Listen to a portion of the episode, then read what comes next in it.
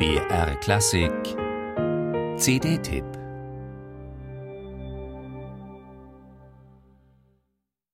Wir kennen Bach so. Oder so. Oder auch so. Aber so wie ihn Simone Rubino spielt, erleben wir ihn selten.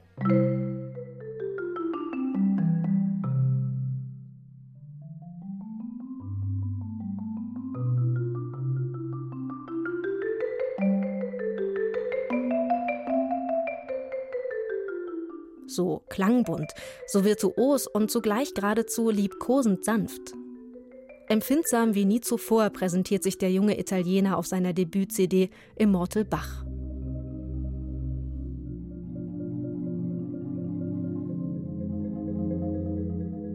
Die Musik von Johann Sebastian Bach bringt immer wieder Seiten an ihm hervor, die auch Rubino neu sind.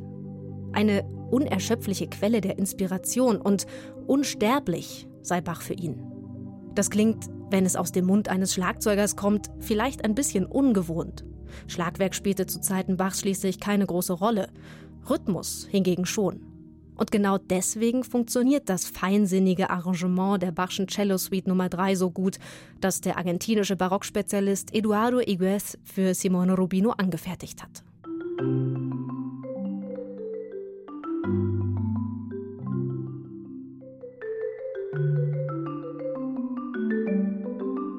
Für seine CD hat Simone Rubino die sechs Sätze der Cello Suite voneinander getrennt. Sie sind durchsetzt von Stücken, die sich auf Bach beziehen oder bei deren Urhebern Simone Rubino eine innere Verbindung zu Bachs Geisteswelt ausmacht. Darunter Rebons von Yannis Xenakis, längst ein Meilenstein im Schlagzeugrepertoire.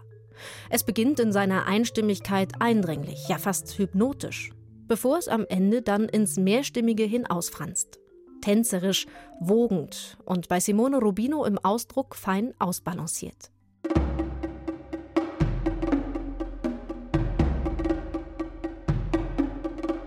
Ebenso mitreißend interpretiert Simone Rubino gemeinsam mit drei Schlagzeugkollegen John Cages Third Construction von 1941. Konventionelle Schlaginstrumente treffen hier, ganz Cage, auf Konservendosen. Damals ungeheuer avantgardistisch, genauso wie Bach seinerzeit.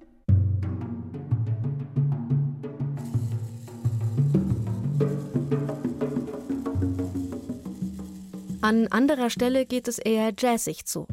Etwa in dem von Simone Rubino in Auftrag gegebenen Stück Esegesi des Italieners Roberto Bocca. Das im Jazz viel genutzte Vibraphon baut eine Brücke ins Jetzt.